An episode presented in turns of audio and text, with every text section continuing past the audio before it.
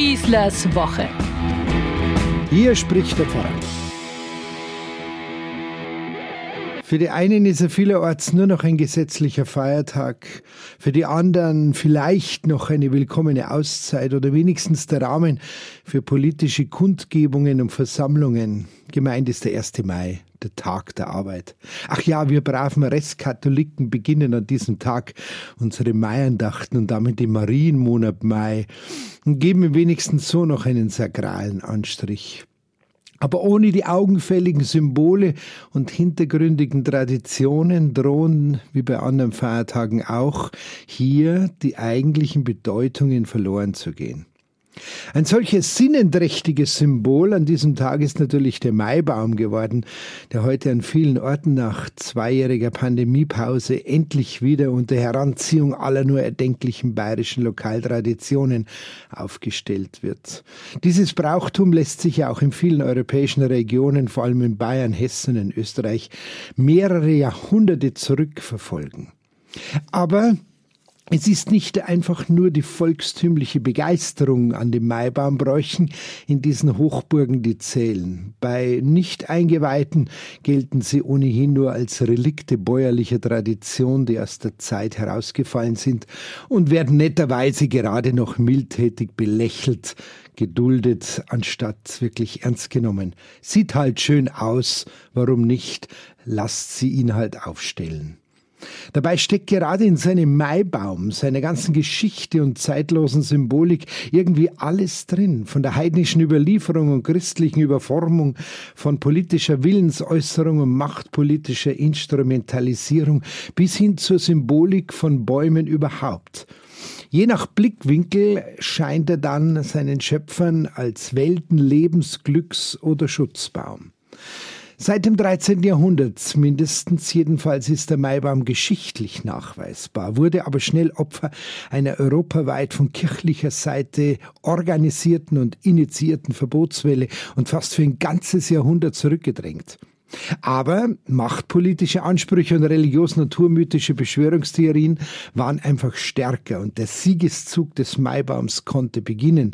Eine vermeintlich heidnische Tradition wurde wie viele andere solcher Bräuche christlich umgedeutet, sozusagen christlich-abendländisch kompatibel gemacht und alsbald assoziierte man den himmelwärts gerichteten Maibaum mit dem Hinweis auf den Schöpfergott. Es entwickelte sich eine regelrechte Baumhistorie, die bis in die Zeit altägyptischer Baumsäulen zurückreichen, genauso wie in asiatische Fruchtbarkeitskulte mit ihren mächtigen Phallus-Symbolen oder dem griechischen Dionysius-Kult mit seinem Fruchtbarkeitsmythos bis hin zum römischen Symbol für den Gott Maius, den Beschützer des Wachstums und die jährliche blühende Jahreszeit. Spätestens ab da sind wir dann endlich in unserem Mai angekommen, jetzt wo alles zu blühen und wachsen beginnt, die Schöpfung so frisch grün wird, das Leben greifbar, riechbar, spürbar wird. Am 14. August 1765 wurde in Boston ein sogenannter Freiheitsbaum, ein Tree of Liberty, errichtet, nachdem man zwei rebellierende Engländer an einer Ulme aufgehängt hatte. Und so geriet die Maibaum-Tradition auch in den Kontext revolutionärer politischer Entwicklungen allen voran der amerikanischen Unabhängigkeitserklärung von 1776 und der französischen Revolution von 1789. 200 Jahre dauerte diese Phase. Die Freiheitsbaumkultur kam auch zu uns nach Europa. Der Maibaum wurde zum Baum der Arbeit bis ins 20. Jahrhundert hinein. Nach der Politisierung des Maibaums durch die Nationalsozialisten konnte aber endlich die ursprüngliche Maibaumtradition nach 1945 wieder aufleben. Die Beliebtheit ist seitdem ungebrochen und die geschichtliche Entwicklung füllt ganze Bibliotheken. Die Kirche darf da natürlich auch nicht fehlen, klar. Man versuchte den Maibaum als österliches Symbol der Erlösung und der Auferstehung zu interpretieren. Andernorts wurden sogar Leidenswerkzeuge Christi und Kreuze als Maibaumschmuck mit eingeführt. Der Maibaum wurde als Marienbaum der Gottesmutter geweiht. Es gab viele christliche Spielarten, die sich da entwickelten.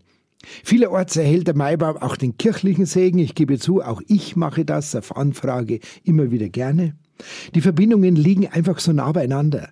Hier der Zimmermann Josef, der Monat Mai mit dem Gedenken an die Gottesmutter Maria, all die gedanklichen Brücken zwischen der schweißtreibenden Arbeit der Zimmerleute und der Arbeit der Maibaummacher. Das ist, da ist schnell eine ansprechende Maibaumandacht gemacht. Wenn Sie also, und darum eigentlich dieses Thema, jetzt in diesen Tagen einen vielleicht sogar neu aufgestellten Maibaum entdecken und bewundern, dann lassen Sie sich bitte anrühren von der Wucht der Geschichte und der ganzen Symbolik und ihrer Rituale, die teilweise die Jahrhunderte währende Tradition überdauert haben, und sich an diesen Urmaibaum anschließen mit seinen vielfältigen Inhalten wie Fruchtbarkeit, Wachstum, Aufbruch, Ablösung wachstumsfeindlicher böser Mächte, göttliche Kraft und Energie, Freude und Glück, sozialer Zusammenhalt und letztendlich die Gemeinschaft Gleichgesinnter. All diese Elemente spielen hier zusammen und machen die bis in die heutige Zeit gültige Beliebtheit dieses Brauchs verständlich. Das Kunstprodukt Maibaum entspricht den grundlegenden symbolischen und spirituellen Bedürfnissen der Menschen, was ihn relativ unabhängig von so flüchtigen Modeerscheinungen wie einem Hochzeitsbaum zum Beispiel macht. Und er wird es bleiben, solange Menschen das Bedürfnis verspüren, das himmlische Geschenk des Lebens, des Frühlings, des Aufbrechens zu feiern. Keinesfalls geht es hier nur um bayerischen Lokalpatriotismus oder irgendeine überzogene Seppalhosen-Sportaktivität, wie es manche etwas abschätzig abtun. Jetzt in diesen Zeiten eines völlig unsinnigen und wahnsinnigen Krieges, nur zwei Flugstunden von uns entfernt, der uns immer näher rückt, kann uns allen dieser Maibaum auch zu einem Friedens- und Freiheitszeichen werden. Was würde ich mir wünschen, wenn einmal die Leute, die für all das Leid verantwortlich sind, das da gerade in der Welt passiert, einmal so einen Maibaum bestaunen könnten und etwas davon lernen könnten, aus seiner Geschichte, aus seiner Bedeutung, für ihr Leben und für uns alle. Ich wünsche uns alle eine gute Woche und einen guten Start in einen wunderbaren Mai und hoffentlich bald endlich ein Ende dieses Krieges. Euer Pfarrer Schießler. Schießlers Woche ein Podcast vom katholischen Medienhaus St. Michaelsbund und dem Münchner Kirchenradio.